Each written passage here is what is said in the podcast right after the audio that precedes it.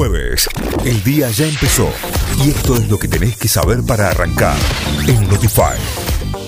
Vamos ahora sí a las noticias. Nación y provincias analizan combinar vacunas para acelerar las segundas dosis. Hoy, durante la sesión del Consejo Federal de Salud, los ministros provinciales del área debatirán la posibilidad de combinar dosis de distintas vacunas para acelerar el plan de inmunización para afrontar la variante Delta. El Senado comenzó a debatir la ley de cannabis medicinal y cáñamo industrial, el proyecto presentado por el ministro Culfas en un plenario de las comisiones de Agricultura, Ganadería y Pesca, Presupuesto y Hacienda y de Seguridad Interior y Narcotráfico si el lunes obtiene dictamen favorable, la semana próxima será tratado en el recinto. Graubach anunció que el ciclo lectivo de este año se unirá con el de 2022. El ministro de Educación sostuvo que nuevamente habrá unidad pedagógica y que los alumnos de primaria y secundaria tendrán evaluaciones, pero no se quedarán de cursos.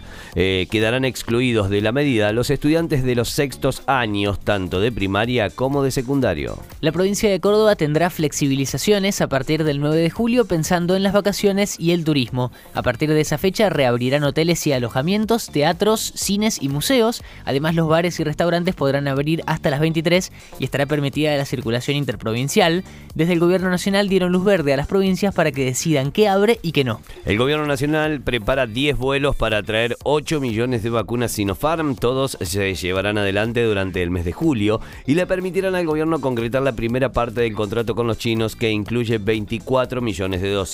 Diputados debatirá sobre la ley de biocombustibles y el régimen del monotributo en el marco de una sesión especial. Hoy los, los diputados tratarán el proyecto de ley que fija un nuevo marco regulatorio para los biocombustibles y el proyecto para reformar el régimen de monotributo que elimina la retroactividad del pago de las nuevas categorías. Tierra del Fuego aprobó la prohibición de la cría de salmones. es una ley pionera en el mundo que prohíbe la cría de estos peces para la explotación en todo el territorio provincial y especialmente en aguas de el canal Beagle. Es considerada histórica debido a la protección que supone para el medio ambiente marítimo. Scaloni espera que se recupere el Cuti Romero para enfrentar a Ecuador. El técnico de la selección espera poder contar con el central que evoluciona de una distensión en la rodilla izquierda y está en duda para jugar por los cuartos de final de la Copa América.